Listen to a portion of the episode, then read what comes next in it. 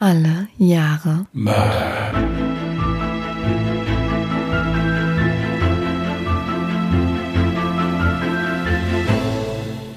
Herzlich willkommen zu Alle Jahre Mörder, der True Crime Podcast mit Christian, hallo. Und Jasmin. Hi.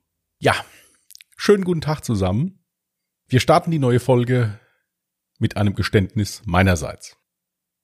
Ihr müsst wissen, ich bin ja ein Mensch, der auf einige Sachen sehr akribisch achtet. Auf was ich nicht immer so achte, sind auf Daten. Das kommt daher, dass ich dann auch von Leuten den Geburtstag vergesse oder äh, sonst irgendwas. Also mit Zahlen habe ich nicht so, ja? Das konnten wir immer recht gut kaschieren bis zum letzten Dienstag. Da habe ich nämlich die Zuschriften bei Instagram für das Jahr 1995 mir angeguckt und die Fallvorschläge dafür, wofür ich mich ganz, ganz herzlich bedanken möchte, waren viele und waren auch wirklich tolle Fälle dabei. Ich habe mich dann für einen Fall entschieden, habe angefangen zu recherchieren, fand das toll, hab gedacht, also was heißt toll? Es ist ein Mordfall, also, aber fand den Fall interessant und dachte, da kannst du eine schöne Folge draus machen. Hab Jasmin davon erzählt, die hat sich dann auch sehr für mich gefreut. Habe angefangen zu schreiben, habe eine Seite geschrieben, habe zwei geschrieben und schrieb dann den geschichtsträchtigen Satz am 24. November 1984. Da habe ich gedacht, nee, komm, da hast du dich vertippt. Das ist ja, kann nicht sein. Habe ich nochmal geguckt. Nee, ich hatte mich nicht vertippt. Dieser Herr, über den ich euch gleich erzähle, der hat auch im Jahre 1995 noch eine Tat begangen. Genau genommen ist er da verurteilt, also verhaftet worden und dann auch verurteilt worden.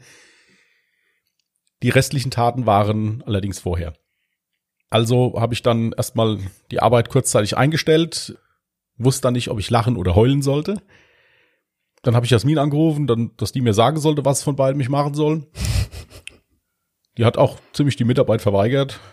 Was, das stimmt doch gar nicht. Also ich habe dann von dem Fall erzählt und wir sind zu dem Schluss gekommen, dass wir das mal so lassen und äh, ich halt eben dann geständig bin und sage, dass ich halt eben einen Fehler gemacht habe. Ja, also lange Rede, kurzer Sinn. Ihr bekommt heute einen Fall von mir aus dem Jahr 1983, wo aber 95 wirklich auch noch was passiert ist.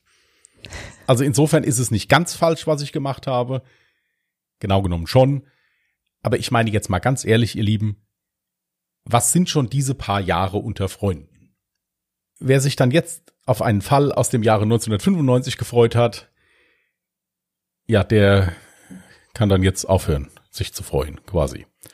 Ich find's jetzt tatsächlich gar nicht schlimm, dass du dich da ein bisschen mit dem Jahr vertan hast. Es scheint ja ein interessanter Fall zu sein.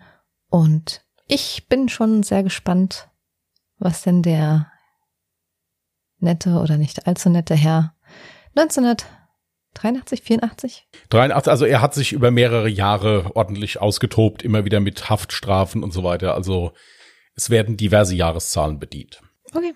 Ich bin auf jeden Fall gespannt. Ich hoffe, ihr auch. Let's go. Dann legen wir mal los. In meinem heutigen Fall aus dem Jahre 1983, ich wiederhole 1983, nicht 1995, geht es um Thomas Rung. Hierzu kommt dann wieder eine kleine Triggerwarnung. In meinem heutigen Fall geht es um mehrfachen Mord, Raub und auch teilweise sexuelle Übergriffe. Wer das also nicht hören kann, der sollte dann mal Pause machen bei diesem Podcast. Ich bin kein Mensch, ich bin ein Untier. Thomas Rung im Gespräch mit einem Profiler während seiner Haft. Thomas Rung wurde am 3. Januar 1961 als sechstes von sieben Kindern geboren. Schon seine ersten Lebensjahre waren von Brutalität und Angst geprägt. Denn sein Vater war ein Trinker und oft brutal und übergriffig seiner Familie gegenüber. So wurde Thomas in jungen Jahren oft von seinem Vater verprügelt. Als er einmal im Alter von fünf Jahren Angst hatte, mit seinem Vater und zwei seiner Geschwister mit dem Schlitten einen Berg runter zu rodeln und vom Schlitten absprang, wurde er auf dem Heimweg von seinem Vater mit einem festgeformten Schneeball ins Gesicht geschlagen. Das Ganze geschah mit den Worten Du feiges Schwein. Seit diesem Zeitpunkt wirkte sich das gewaltsame Umfeld auch auf das Verhalten des kleinen Jungen aus. in der Schule immer wieder Schlägereien, oft brutal und immer eine Spur härter als bei den anderen Kindern seines Alters. Aber noch eine andere Sehnsucht wächst in Thomas rum, nämlich die, seinen Vater zu töten. Einmal wäre es ihm sogar fast gelungen. Im Alter von 13 Jahren wirft er einen Sack mit Beton auf seinen Vater, als dieser unter ihm vorbeilief. Der Sack verfehlte nur knapp. Im Gespräch mit den Ermittlern und Profilern sagte Rung sinngemäß, Hätte dit diesmal geklappt, wäret vielleicht ja nicht so schlimm geworden mit mir. Auch in der Schule wurde es nicht besser. Thomas besuchte eine Sonderschule und fiel auch hier immer wieder durch Diebstähle, Einbrüche und Körperverletzungsdelikte auf. Schon vor seinen Taten, bei denen er 35 Jahre alt war, saß er mehrfach wegen den oben genannten Delikten im Gefängnis. Kurze Zeit nach seiner Entlassung aus der JVA, er saß dort wegen Körperverletzung und Diebstahl, ermordete Thomas Rung die 77-jährige Susanne S. Die Dame war seine Vermieterin. Er klingelte an ihrer Tür und unter dem Vorwand, über die Mietschulden mit ihr zu sprechen, wurde er eingelassen. Nach einem kurzen Gespräch fällt er über Susanne S. her. Unter Schlägen und Tritten geht die alte Dame zu Boden. Hier stürzt sich Thomas Rung auf sie und beginnt sie zu wirken, bis kein Leben mehr in ihr ist. Bei der Obduktion zeigt sich die ganze Brutalität der Tat. Das Opfer hatte multiple Rippenbrüche und auch das Brustbein war zertrümmert. Auf die Frage des Profilers, ob Rung seinem Opfer beim Erwürgen in die Augen geschaut habe, sagte er, war halt ein starrer Blick und der Mund war irgendwie so komisch verzerrt. Aber er berichtete auch im Verhör, dass er sich schon nach der Tat unwohl gefühlt habe. In späteren Verhören gibt Thomas an, dass er die Dame eigentlich nur überfallen wollte. Aber er habe sich nach seiner damaligen Entlassung aus dem Knast geschworen, wenn er durch die Aussage eines seiner Opfer Gefahr laufen könnte, erwischt zu werden, würde er das Opfer lieber töten, als nochmal in den Knast zu gehen. Nachdem Rung diese Grenze einmal überschritten hatte, sah er sich nach eigenen Aussagen schon nicht mehr als richtiger Mensch an. Auch die Scheu vor dem Töten wurde immer weniger. Nach der Tat durchsuchte er die Wohnung. Er erbeutete 80 Mark. 80 Mark für ein Menschenleben. Niemand kommt auf Rung als den Täter. Stattdessen wird ein anderer Mieter des Hauses, den Zeugen beim Verlassen der Wohnung von Susanne S. zu einem früheren Zeitpunkt gesehen hatten, verhaftet und so lange von der Polizei bearbeitet, bis er einen Mord gesteht, den er nicht begangen hat. Hierfür saß der 20-jährige Daniel N. sechs Jahre lang unschuldig hinter Gittern. Also es war so, dieser Daniel N. war wegen demselben Problem vorher bei dieser Vermieterin. Also der hat auch Mietschulden gehabt und wollte das klären. Hat der aber wirklich nichts getan, konnte sich mit der einigen, ist da raus und ist dann beim Verlassen im Treppenhaus von Leuten gesehen worden und ist natürlich dann auch entsprechend verärgert daraus, weil er ja halt eben mehr bezahlen musste. Mhm der ist auch interviewt worden und der hat gesagt, ja, die hätten ihn wirklich 20 Mal zum Verhör, vom Verhör weg, zum Verhör, vom, und irgendwann hätte er einfach nicht mehr gekonnt, hätte gesagt, ja gut, ich war's, ist in Ordnung und äh, fertig. Oh Gott. Ich kann mir das gar nicht vorstellen. Der hat auch jetzt auf mich so den Eindruck gemacht, es könnte also sein, dass das vielleicht ein Haus war, was ich jetzt nicht beurteilen kann, was hauptsächlich von ja etwas sozial schwächeren Leuten bewohnt wurde. Sagen mhm. wir es so, weil äh, wie gesagt, er war wegen derselben Thematik bei der Vermieterin zugegen. Und da wurden nicht irgendwie DNA-Spuren untersucht? Weil bei so einem Kampf sollte die alte Dame ja vielleicht Hautreste unter den Nägeln oder sonstiges haben. Habe ich nichts von äh, gesehen, es wird auch nichts von erwähnt. Man muss halt dazu sagen, es waren die 80er Jahre. Hm, ja, stimmt. Und es wird im Laufe der Erzählung noch öfters rauskommen, dass die Polizeiarbeit teilweise etwas unkoordiniert war. Mhm. Erst nach dem Geständnis von Thomas Rung wird der Justizirrtum bekannt. Das Pikante an der Sache ist, dass Thomas Rung schon nach dem Mord an Susanne S. von den Ermittlern vernommen wurde. Jedoch gab es gegen ihn keinen Verdacht. Jetzt kommt im Übrigen der Satz, wo ich dann gemerkt habe, dass ich mich in dem falschen Jahr befinde. Am 24. November 1983 die nächste grausame Tat wie ein, Zitat, streunender Köter, zieht Rung durch die Straßen Berlins auf der Suche nach seinem nächsten Opfer. Als Thomas gegen zwei Uhr nachts aus einer Kneipe kommt, fällt ihm die 22-jährige Susanne M. auf. Sie hatte sich vor der Disco gegenüber gerade von ihren Freunden verabschiedet und machte sich auf den Heimweg. Thomas Rung folgte der Dame eine Weile und fällt dann über sie her. Er zerrt sein Opfer auf einen nahegelegenen Spielplatz und vergewaltigt sie. Anschließend wirkt er die junge Frau, bis sie sich nicht mehr rührt. Thomas lässt von ihr ab in dem Gedanken, sie sei tot. Er bedeckt ihren leblosen Körper mit Sand aus der Buddelkiste des Spielplatzes. Doch Susanne M. ist nicht tot. Sie erstickt später qualvoll an dem über sie gehäuften Sand. Ach du Scheiße. Ja, das fand ich heftig, muss ich sagen. Also das war auch von den Taten, hat er dann auch in einem Interview gesagt, die grausamste Tat. Also. Ja gut, aber er wusste doch nicht, dass sie nicht tot ist. War. Ja, das hat er rückblickend dann gesagt. In einem Interview. Hm. Ich war gerade etwas verwirrt. Die Vermieterin hieß auch Susanne, ne? Ja, ja. Okay. Nur eine Woche später die nächste grausame Tat. In der Nacht zum 1. Dezember überfällt Thomas Rung die leicht geistig verwirrte und hilflose Frieda K. Die 85-jährige Frau wurde von Thomas in der Nähe eines Lagerplatzes zu Boden gestoßen und ausgeraubt. Sie verliert bei dem Sturz das Bewusstsein und erfriert qualvoll. 100 Mark Beute für ein weiteres Menschenleben. Moment. Hatte er da auch gedacht, die, Frau wäre tot?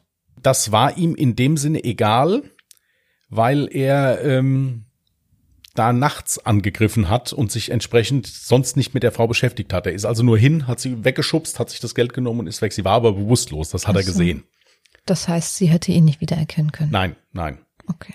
Es ist also hauptsächlich so, dass er in Erzählungen gesagt hat, wenn er eindeutig zu identifizieren gewesen wäre. Also sprich jetzt, wenn er wirklich dann halt die Opfer vergewaltigt hat oder hm. wirklich direkt vor ihm gestanden hat. Die Tat habe ich jetzt so gelesen, als wäre, hätte er da wirklich in der dunklen Ecke gewartet, bis die kommt, hätte die umgeschubst und hätte sich das Geld genommen. Er hat auch sonst nichts mit der Frau gemacht. Also ist wirklich okay. dann nur, nur Raub im Prinzip, das heißt nur, also im übertragenen Sinn natürlich. Etwas mehr als einen Monat später, am 24. Dezember 1983, überfällt Thomas die 64-jährige Putzfrau Josephine G. Sie war gegen 4.30 Uhr gerade auf dem Weg zu ihrer Arbeitsstelle, als er über sie herfällt und sie am Neuköllner Schifffahrtskanal vergewaltigt. Er schlug immer wieder auf sie ein und begann Josephine zu würgen, um nach eigener Aussage die Sache sicher zu machen, ertränkte er sie im Anschluss. Doch die Lust aufs Töten und die sexuelle Gewalt war immer noch nicht gestillt. Nur zwei Stunden später überfällt er eine weitere Frau, die gerade im Begriff war, ihren Kiosk zu öffnen. Thomas drängte sie in das Kiosk und riss ihr die Kleider vom Leib. Die Dame leistete unter lauten Schreien Gegenwehr und das alarmierte Kunden, die in den Laden stürmten. Thomas Rung ließ von seinem Opfer ab und flüchtete. Im Juni 1984 fiel Thomas nachts über eine 23-jährige Frau her, die eine Autopanne hatte. Er bot ihr seine Hilfe an und half der Dame sogar den Wagen zu schieben, die Kapuze weit ins Gesicht gezogen. Als das Auto kurz zum Stehen kam und die Dame sich in die Fahrerkabine beugte, um etwas zu holen, fiel Thomas Rung von hinten über sie her, drückte sie bäuchlings auf den Fahrersitz und drang von hinten in sie ein. Danach flüchtete er. Auf die Frage in späteren Verhören, wieso er die Frau am Leben gelassen habe, sagte er, ich hab's von hinten gemacht, die konnte mich nicht anschauen und hätte mich auch nicht wiedererkannt. Er irrte, die Frau konnte doch. Und auch ein anderes, 17 Jahre altes Opfer konnte sich nur zu gut an ihren Peiniger Thomas Rung erinnern. Und so wurde er 1985 wegen zweifacher Vergewaltigung zu vier Jahren Haft verurteilt. Diese hatte er im August 1989 hinter sich gebracht. Moment, er wurde nur für die Vergewaltigung verurteilt, alles andere kam nicht raus. Alles andere war überhaupt nicht zur Debatte, weil er in keinem dieser Fälle als Tatverdächtiger galt. Ach du Scheiße. Weil er diese, diese ganzen Opfer, so wie ich das auch rausgelesen hatte, die hatten keinerlei Bezug zu dem. Also die bis jetzigen Opfer, die hat er eigentlich gar nicht gekannt. Die hat er sich willkürlich ausgeguckt einfach. Bis auf die Vermieterin. Wofür ja jemand anderes. Genau, wofür ja jemand anders dann schon verurteilt war. Und aber diese anderen Opfer, da hatte der nichts mit zu tun. Die hat der wirklich wahllos auf einem Gang durch Berlin sich ausgeguckt und dann die Tat durchgeführt an denen. Mhm. Jedoch war er keinesfalls resozialisiert. Denn nur knapp fünf Monate später überfällt Thomas wieder eine Frau mit dem Willen, sie zu vergewaltigen. Doch diesmal war die Polizei schnell genug vor Ort. Und Rung wurde wegen schwerer Körperverletzung zu einem weiteren Jahr Freiheitsstrafe verurteilt. Was ich persönlich schon sehr wenig finde, ein zweifacher verurteilter Vergewaltiger, der das ein drittes Mal macht, dann kriegt er noch ein Jahr. Also das fand ich jetzt das ziemlich heftig. Ich nicht. Muss ich sagen, also da hätte ich mir jetzt auch ein bisschen mehr erwartet. Ah, gut. Als Thomas Rung im August 1990 wieder auf freien Fuß kommt, dauerte es nicht lange, bis ihm sein nächstes Opfer erliegt. Die 59-jährige Hella K. lebt zurückgezogen in einem der Abrisshäuser in Berlin Mitte. Anfang September das genaue Datum hierzu habe ich nirgendwo gefunden. Es steht überall nur September oder Anfang September. Mhm. Überfällt Rung die vollkommen überraschte Frau in eben einem dieser Abrisshäuser. Vergewaltigt sie und ertränkt sie anschließend in der Badewanne. Auch hier laufen die Ermittlungen sehr schleppend, da die Polizei zunächst von einem Badeunfall ausgeht. Also ich habe eine Doku dazu gesehen, wo es also so war, dass die das laut der Dokumentation so das Foto originalgetreu nachgestellt hatten. Also ich habe noch keinen Menschen gesehen, der so badet. Mhm. Ja, also teilweise noch angezogen, ähm, mit ziemlich zerfetzten Klamotten. Sehr eigenartig. Schien ja richtig gut Ermittlung ja. gewesen zu sein. Danach passiert etwas, was in meine bisherigen Erzählungen nicht so ganz reinpasst. Aber Thomas lernt eine Frau kennen und lebt einige Jahre das Leben eines normalen Menschen. Sogar ein Kind bekommen die beiden zusammen. In späteren Erzählungen nach seiner Verhaftung berichtet er immer wieder mit großem Stolz, ja, und sogar einem Hauchgefühl und Reue von seinem Sohn, zu dem er seit der Haft keinen Kontakt mehr hat. Es gibt diverse Interviews von dem aus dem Gefängnis, das ist wirklich so jemand, der redet komplett monoton, ohne jegliches Gefühl oder so. Und als der von seinem Sohn geredet hat, da kam dann mal so ein bisschen was an, an Betonung und an Gefühl rüber. Also das ist mir mhm. direkt aufgefallen. Ansonsten hat er wirklich erzählt wie ohne jegliche Regung, ja. Und trotz dessen hat er eine Frau kennengelernt. Wusste sie von seiner Vergangenheit? Das wäre jetzt der nächste Satz gewesen. Äh, oh. Nein, ist ja gut. Auch sagte er, dass er zwar in der Beziehung etwas zur Ruhe gekommen sei, jedoch sein Familienleben als verlogen angesehen habe.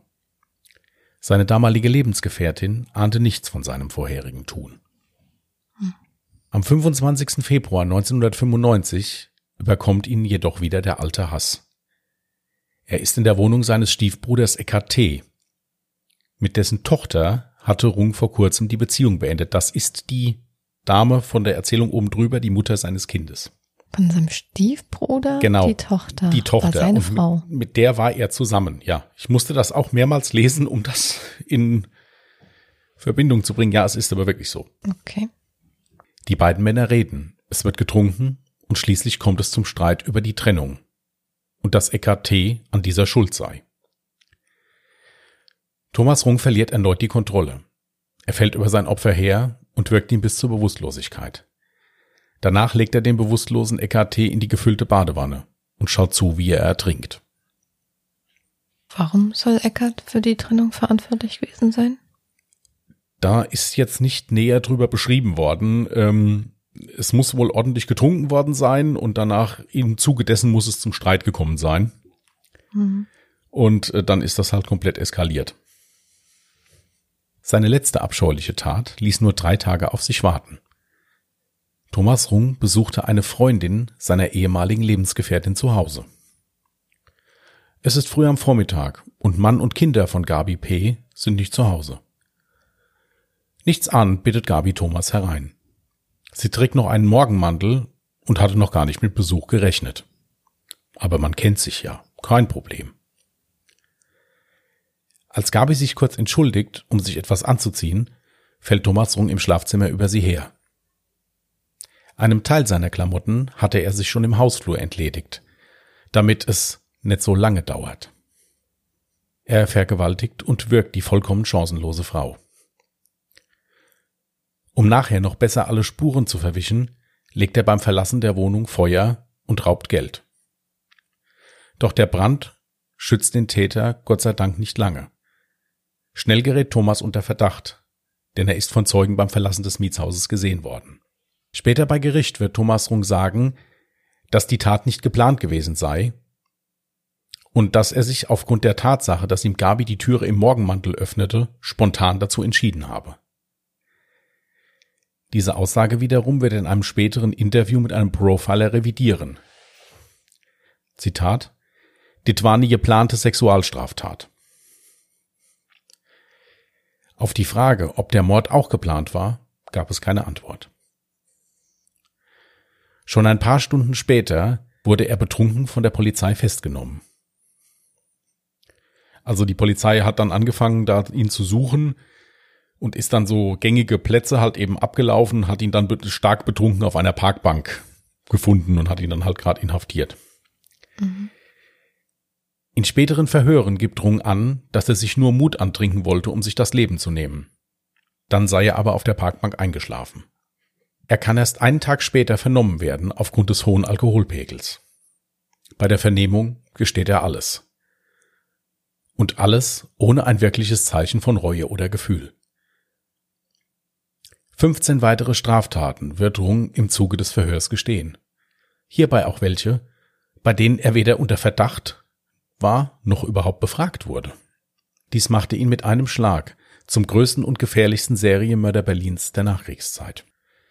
Später werden Fallanalytiker zu dem Schluss kommen, dass kaum ein Serienmörder so viele Mordkategorien bedient wie Thomas Rung. Von der Heimtücke über die Sexualstraftaten bis hin zu Raubmord und Brandstiftung ist alles vertreten. Und das Allergrausamste, meist alles in einem bei jedem seiner Opfer. 1996 verurteilte das Landgericht Tegel Rung zu zweifach lebenslänglicher Haft. Es wurde die besondere Schwere der Schuld festgestellt und eine anschließende Sicherungsverwahrung angeordnet. Der vom Gericht bestellte psychiatrische Gutachter bescheinigte Rung volle Schuldfähigkeit. Die Taten seien allesamt berechnend und zumindest im groben geplant gewesen. Eine psychische Abnormität konnte im Zuge der Untersuchung nicht festgestellt werden. Während des Prozesses wirkte Thomas Rung teilnahms- und gefühllos. Später sagte er, ich kann mich dafür nicht entschuldigen. Dit ist sowieso nicht mehr gut zu machen, was ich da getan habe. Womit Thomas Rung allerdings kein Problem hatte, war nach seiner Verurteilung seine Story in Gänze an den Stern zu verkaufen. Auch ein Buch mit dem Titel Ich bin ein Untier kam 1999 auf den Markt und füllte die Knastkasse des Massenmörders. Dass Thomas Rung auch nach seiner Inhaftierung in der JVA Tegel weder sich noch seine Gewaltausbrüche im Griff hat, bewies er 2001 erneut. Er misshandelte einen Mithäftling, dass dieser schwer verletzt behandelt werden musste. Hierfür bekam er in einem anschließenden Prozess weitere zwei Jahre und acht Monate Haft. Aber damit nicht genug. 2003 verletzte Rung einen weiteren Mithäftling sogar lebensgefährlich. Hierfür verhängte das Gericht weitere zehn Jahre Haft und eine zweite Sicherungsverwahrung. Aber wer zählt da schon noch mit? Da man sich nach der Tat in der JVA Tegel weigerte, den Gefangenen weiter zu inhaftieren, wurde Rung für kurze Zeit in die JVA Berlin-Moabit untergebracht und später geplant in die JVA Zelle verlegt. Dort gab er noch diverse TV- und Zeichnungsinterviews und sitzt dort nun, hoffentlich für immer. Wow. Ich muss gestehen, ich habe noch nie von diesem Serienmörder gehört. Nein, ich auch noch nicht. Ich fand den Fall mal wieder sehr, sehr heftig. Vor allem wieder der Teil, ich weiß schon gar nicht, da wurde er für eine Vergewaltigung, eine wiederholte Vergewaltigung, für ein Jahr verurteilt. Ich habe zwei Dokumentationen geguckt und ich glaube zwei Interviews von ihm auch, wie er so erzählt hat. mir ist bei diesen Dokumentationen und auch bei der Berichterstattung, also Stern hat, wie gesagt, natürlich einen riesengroßen Artikel geschrieben, also so diese Polizeiarbeit, die ist gar nicht so großartig beleuchtet worden. Also es wurde halt immer gesagt, ja, wurde ermittelt und äh, aber jetzt mehr war da nicht, was gesagt wurde oder so. Mhm. Bei ihm war es halt so, das geht auch aus den ganzen Berichterstattungen hervor, das waren ja im Prinzip alles Opfer, die nichts miteinander zu tun hatten, die nichts mit ihm zu tun hatten. Und er ist ja auch nicht immer gleich vorgegangen. Ja. War ganz schwierig, ein Täterprofil da zu erstellen. Das hat auch dieser eine Profiler in dem Interview gesagt. Der hat ja nichts, außer dass der halt alle vergewaltigt hat und dann irgendwie dann halt durch Würgen oder durch Ersticken umgebracht hat war da nicht viel zu machen. Und dann sagte ein Profiler, äh, sagte noch, leider ist es so, dass bei Vergewaltigungen, wenn jemand zu Tode kommt, es meistens so ist, dass die Leute erwürgt werden hinterher, also die Opfer. Mhm. Also das wäre nichts, was man da jetzt groß äh, als hinreichenden Tatverdacht gegen eine Person nehmen könnte. Ja. Aber wieder das klassische Muster, schlimme Kindheit. Mhm. Warum gab es da denn auch keine psychologische Behandlung? Wenn jemand schon viel Vergewaltigung hinter sich hat, ich, ich denke mir dann immer, ja, was, was erwartet man von einem Häftling, wenn er dann wieder auf freien Fuß kommt? Dass er in der Zeit im Gefängnis von alleine resozialisiert wurde? Also ich kann mir das jetzt so vorstellen. Gerade jetzt bei einer psychologischen oder psychiatrischen Behandlung ist es ja auch so, dass der Betreffende mitmachen muss. Hm so wie ich den hier jetzt eingeschätzt habe nach diesen Interviews, die ich auch von dem gesehen habe oder so, der wirkte auf mich jetzt nicht wie jemand, der da mitmacht. Ja. Also ohne dass das jetzt näher beschrieben wurde oder sowas, aber der wirkte auf mich jetzt nicht so, also der ist, der wirkt auch nicht sonderlich reuig. Auch jetzt noch nicht, der ist jetzt 60 Jahre alt. Ah, der lebt noch. Der lebt noch. Der lebt mhm. noch ich finde es halt immer schwierig, wenn man hört, okay, es hat irgendein Verbrechen, wie jetzt eine Vergewaltigung stattgefunden. Jemand kommt auf freiem Fuß und dann passiert exakt dasselbe nochmal, dass da einfach nicht mehr gemacht werden kann. Hast du absolut recht. Aber es ist wie bei allen Erkrankungen oder Störungen oder so, wenn der Patient, in dem Sinne jetzt hier halt der, der Gefangene, nicht mitarbeitet daran, kannst du als Therapeut da nichts ausrichten. Hm. Also denke ich mir mal. Natürlich hat der Proforma gesagt, das tut mir alles sehr leid, was ich da gemacht habe. Aber wenn ich da dann noch meine Geschichte verkaufe, wenn ich dann noch Bücher schreiben lasse und so weiter, dann ist es ja auch schon so, dass er sich teilweise ja schon ein bisschen über diese Taten auch definiert er hat sich da ja schon so ein bisschen, hat er ja gesagt, ich bin rumgelaufen wie ein wildes Tier oder sowas. Er hat sich da ja schon so ein bisschen wie der König des Blocks gefühlt. So als Herr über Leben und Tod, würde ich jetzt mhm. mal sagen. Ja gut, aber in der Zeit, wo er die Beziehung geführt hat, da kam es zu keinen Taten. Das war dann wieder erst nach dem Ende der Beziehung, genau, oder? nach dem Ende der Beziehung. Und dann war ja die erste Tat nach dem Ende der Beziehung, war ja dann sein Stiefbruder, also der Vater seiner mhm. Ex-Lebensgefährtin. Auch ein ganz, ganz merkwürdiges Verhältnis da. Ja, ja, also das ist dann so, denke ich mir halt auch so von der sozialen Schicht her vielleicht auch ein bisschen das Klientel gewesen, aber das muss jetzt, das ist kein Indiz dafür, dass dann da halt kriminelle Dinge passieren oder sowas, ja. Nee, überhaupt nicht. Das hat also damit nichts zu tun. Ich fand die Tatsache einfach nur ziemlich heftig, dass er, wenn er ein völlig normales Leben führt, dass ihn das ja anscheinend irgendwie komplett ausfüllt, weil es in der Zeit ja zu keiner weiteren Tat kam. Kaum hat er nichts mehr, fühlt sich alleine, kommt dann eben wieder dieses Untier in ihm auf. Ja, wobei, wenn man da den Interviews folgt, ist mein Eindruck, wie gesagt, der ist jetzt nicht bestätigt worden von irgendwelchen Profilern, dass das hauptsächlich meiner Meinung nach an dem Kind gelegen hat.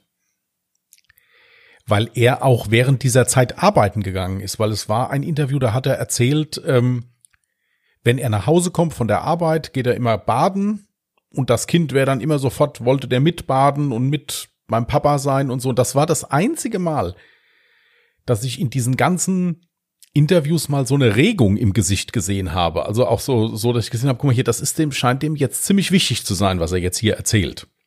Mhm. Ja. Das war sonst bei gar nichts. Ja. Also das, der hat da gesessen und geredet, so wie wenn ich dir die Speisekarte vorlese. Irgendwie so, also total kalt.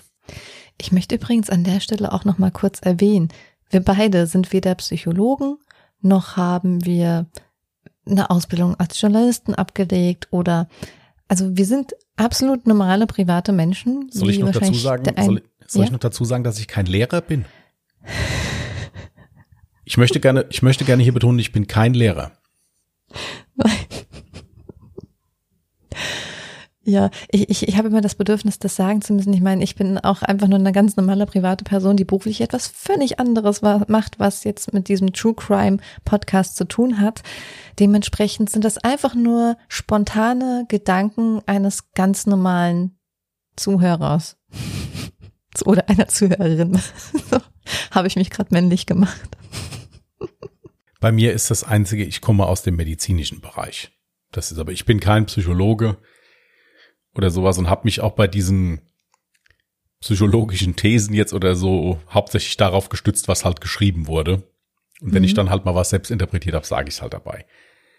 Ja. Nein, aber das ist auf jeden Fall ein absolut sinnvoller Einwand. Ich habe mir es auch schon zweimal vorgenommen, es zu sagen und habe es immer vergessen. Das wollte ich am Anfang des Podcasts übrigens sagen, was mir vorher nicht eingefallen ist. Dann haben wir ja für das, haben wir ja für die Nachbesprechung gleich schon wieder eine Minute gespart. Können wir über was anderes reden. Nee, also das ist mir wichtig, das nochmal an der Stelle zu erwähnen, dass ja, man einfach nicht zu hohe Erwartungen jetzt bei dem Nachbesprechungsteil des Podcasts hat. Das ist so, als würdet ihr euch jetzt mit euren Freunden an den Tisch setzen, den Fall studieren und einfach darüber ja, diskutieren, Gedanken austauschen. Ja, generell, wir machen es so gut, wie wir es können und ja. mit voller Hingabe aber es ist keine professionelle Analyse. Genau, aber wir sind keine äh, Profiler oder Fallanalytiker oder Journalisten oder sowas. Also wenn da mal der eine oder andere rhetorische Schlenker drin ist oder so, oder wir halt uns mal mit irgendwas vertan haben, Gottes Willen. Das kann alles passieren, ist, liegt in der Natur der Sache. Geht's dir eigentlich im Nachgang bei einem Fall auch oft so wie mir, dass ich danach noch einen Gedanken habe, wo ich mir denke, oh, schade, warum ist mir das genau in der Sekunde nicht eingefallen? Das hätte ich jetzt an der Stelle noch sagen können. Meinst du jetzt, nachdem wir den Fall eingelesen haben? Ja. Ja, das ist mir auch schon passiert. Meistens, wenn ich, wenn du es mir dann schickst, dass ich es nochmal hören soll, da fällt mir dann meistens, das hätte man vielleicht nochmal fragen können oder sagen können oder so, aber über den Rest äh, schreiben wir uns ja dann im Notfall immer auch noch mal was auf, falls, äh, falls hinterher noch was zu fragen ist oder so. Deswegen, aber das ist mir auch schon passiert. Mir ist auch schon passiert, dass wenn ich es fertig eingelesen habe und hab's dann gehört, dass ich gedacht habe, äh, oh hier, das hätte vielleicht noch ein bisschen ausführlicher beschreiben können oder hätte man noch einen mhm. Satz mehr zuschreiben können oder dass ich dann denke, oh je, hoffentlich versteht man das, was ich da jetzt wollte. Oder so, also das habe ich schon öfters. Weil es ist wirklich so, es war öfters so beim Streamen. Also in meinem Kopf macht das ja alles Sinn, was ich so sage und schreibe. Das kenne ich. Ja. Aber halt dann auch teilweise nur in meinem. Ja, aber gut. Aber deswegen sind wir ja zu zweit, dass wir uns dann gegenseitig übersetzen können im Notfall, falls wir irgendwas nicht verstehen oder ihr uns das nicht Problem verstehen. ist, dass wir uns jetzt auch so lange kennen, dass es uns gegenseitig ja gar nicht mehr auffällt. Ich erinnere mich noch sehr gut an die erste Podcast-Folge, die wir aufgenommen hatten. Mir fällt es zum Beispiel gar nicht mehr auf, wenn du Sätze gar nicht beendest. Als ich dann den Podcast zum ersten Mal geschnitten habe, ist mir aufgefallen, was da überhaupt passiert ist. Ja, also ich bin weiterhin der Meinung, dass das eine Tonstörung gewesen sein muss, aber gut. ähm, das wurde mir schon öfters unterstellt. Nein, es ist ich so, wenn ich. An der Stelle sagen, du machst das äh, wunderbar im Podcast. Wenn ich im Gedankenfluss bin, äh, passiert mir das öfters mal, dass ich mal so zwischen zwei Gedanken hin und her springe. Das mhm. äh, das, das ist so. Das charakteristische Nasenpfeifen konnte ich abstellen durch geschickte Verpositionierung meines Mikrofons. Ja, ich glaube, das war heute hoffentlich auch nicht zu hören. Also ich hoffe, ich es, ich, ich, hoffe es nicht. Ich hoffe es nicht. Wenn es zu hören war, tut's mir leid. Aber der Podcast ist ja eh äh, ist ja eh falsch, weil es ja ja ist ja falsch. Ja.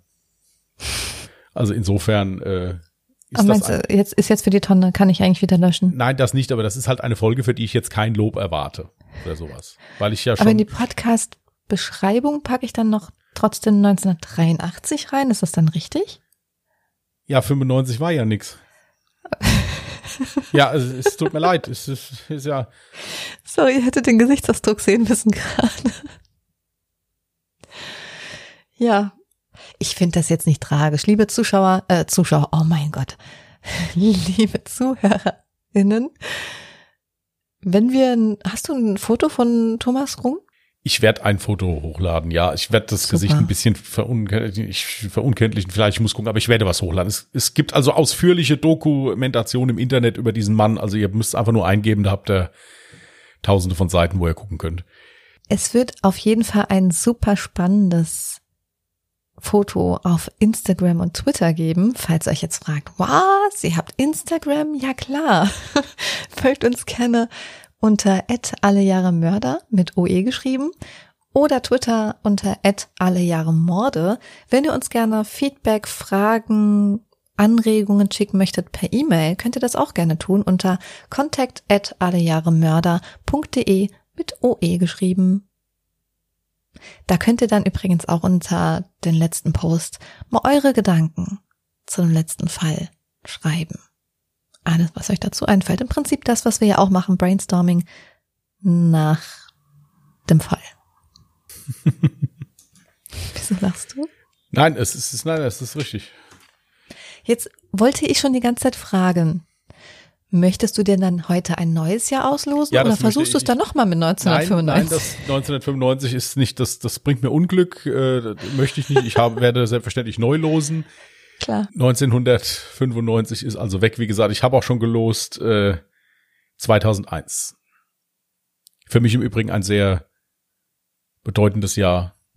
Da war ich Kirmesbursche. Okay. Meine Eskapaden zu dieser Zeit werden nicht im nächsten Podcast behandelt. Nur zur Info. Nicht? Nein. Dürfte ich aber an der Stelle mal mein süßes Kätzchen loben. Liebe Zuhörerinnen, ich habe seit circa einer Woche ein Kätzchen bei mir. Die ist eigentlich sehr, sehr laut. Im Moment hört man auch meine Nachbarn von oben trampeln, glaube ich. Ja, eindeutig. Aber das Kätzchen liegt gerade auf meinem Stuhl hinter mir die ganze Zeit und ist richtig schön still. Da kann man ruhig mal Phoebe loben. Also quasi eine podcast-taugliche Katze. Ja, zumindest für die heutige Folge. Wenn ihr die also die nächsten Folgen mal hören solltet, ich bitte um Entschuldigung. Es ist bei mir echt wahnsinnig schwer, eine Podcast-Aufnahme zu machen. Dann kannst du hier, kannst du ja jetzt an das Trainieren rangehen, dass du bei PUBG-Spielen nicht auf der Tastatur rumläuft. Ja. Gut. Achso, sorry, ich, hab, ich bin gerade so abgeschweift. Wolltest du noch zum True Crime-Fall etwas sagen? Nein, nein, ich bin am Ende. Durch. Und Ja. im wahrsten Sinne des Wortes. Das möchte ich auch einmal ganz kurz erwähnt haben. Der liebe Christian fühlt sich heute gar nicht gut. Ist ein bisschen angeschlagen gesundheitlich und trotzdem sitzt er hier und macht für euch die Aufnahme. Ich mache mal einen Applaus in meinem Kopf. Das ist aber ganz lieb von dir. Aber hat ja auch Spaß gemacht. Also, 2001, ich werde mein Bestes geben. Ich, und das Schöne ist, ich habe sogar schon einen Fall im Kopf. Warte. Wo ist denn der Edding? Der Edding. Ja, also das können wir doch jetzt nicht einfach weglassen. Das gehört doch jetzt irgendwie dazu. Ich habe hier aufgeräumt jetzt. Ich habe erstmal nichts gefunden, aber ich habe hier. Das habe ich klar erkannt, 2001. Das Schöne ist, ich habe sogar schon einen Fall im Kopf. Echt? Ja. Ich habe gestern eine Doku geguckt über einen hochinteressanten Fall. Und den werde ich machen. Und der war Schön. sicher 2001. Wenn ihr übrigens ganz schnell seid, ich habe mein Jahr vergessen. Was hatte ich? WTF? Ich habe es gerade noch im Kopf gehabt. Warte. Also ich glaube, wenn diese Folge jemand hört und wir jemals die Ambitionen hatten, hier mit Karriere zu machen, also mit dieser Folge wird das nichts werden. Ach, was du laberst, wir, Wir sind, sind nicht gut. in der Lage, Daten einzuhalten. Wir wissen nicht mehr, welche Daten wir als nächstes Doch, haben. doch, doch. Also Ich weiß, ich kann jetzt zurücksuchen. Ich habe ja schon eigentlich habe ich mir einen Fall rausgesucht. Das ist ein Cold Case. Ich habe noch nichts dazu geschrieben, habe mich aber schon informiert. Ich könnte allerdings noch umschwenken, falls ich einen interessanteren Fall finden sollte. Und zwar hatte ich das Jahr. Wir sind gleich wieder da. Jasmin hört den Podcast der letzten Woche und meldet sich dann nochmal. Bitte haben Sie einen Moment Geduld. Ihr Podcast-Sprecherin ist gleich wieder für Sie da. Please hold the line. 1997 hatte ich. Also wenn ihr da noch einen Vorschlag habt, gerne, wie gewohnt, per Instagram, Twitter oder per E-Mail eine Idee schicken. Ansonsten hätte ich einen Code Case, den ich ziemlich interessant fand. Gut. Wollen wir die Folge langsam beenden? Ich wollte sagen, dann machen wir Schluss für heute. Wünschen euch eine schöne Woche. Mhm. Passt gut auf euch auf, bleibt gesund vor allen Dingen, ganz wichtig. Ja. Und wir würden uns dann nächste Woche hören. Dann hoffentlich mit dem richtigen Jahr. Ich gebe mir Mühe. Aber mit sonst gleichbleibenden Problemen. Bis dann, macht's gut. Tschüss. Macht's gut.